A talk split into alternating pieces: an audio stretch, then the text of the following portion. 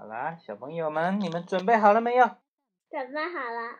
准备好了呢，石头叔叔就要开始讲故事了。今天石头叔叔要讲一个植物大战僵尸的故事，它的名字叫《遇见胆小菇》。好。为什么有个大呀？大嘴花就是大嘛。来，豌豆射手在哪里啊？在这里。向日葵，还有大嘴花，还有坚果，他们走在花园里，黑夜静的连地上掉片树叶都能听到。向日葵说：“呃，这里太安静了，我好喜欢这里。”豌豆射手呢，东张西望，他一直保持高度的警惕，因为僵尸太狡猾，说不定什么时候他就会突然来进攻的。坚果呢？嘟嘟囔囔的前进着，每一步都发出很大的响声。突然，树根下有个身影在闪动，像一团紫色的云影，一闪就不见了。哎，那是谁呀？有情况！豌豆射手和坚果呢，几乎同时喊出这句话。大嘴花一听就开心，大咧大大咧咧的问道：“呃，有好吃的东西吗？”咦？刚才紫色的身影怎么奇怪的消失了？难道是我眼花？他揉揉眼睛，感觉有点古怪。突然呢，一个细细的声音从他脚底下的草丛里响起来：“麻烦你挪一挪脚，压得我受不了。”呵呵，原来是他呀！坚果呢，被脚下的声音吓了一跳，仔细一看，是个细长身子、大脑袋的蘑菇。哦，原来是自己人，你吓了我们一跳。坚果抱怨道。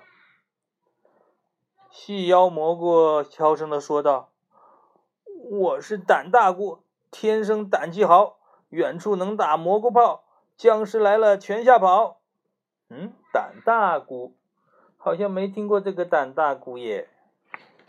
我们看看，坚果说：“你这模样还充什么胆大菇？”然后细腰蘑菇生气地说：“别瞧不起人，我就是胆大，胆大最胆大。僵尸见我全趴下。”结果呢，僵尸真的在怪叫声中出现了。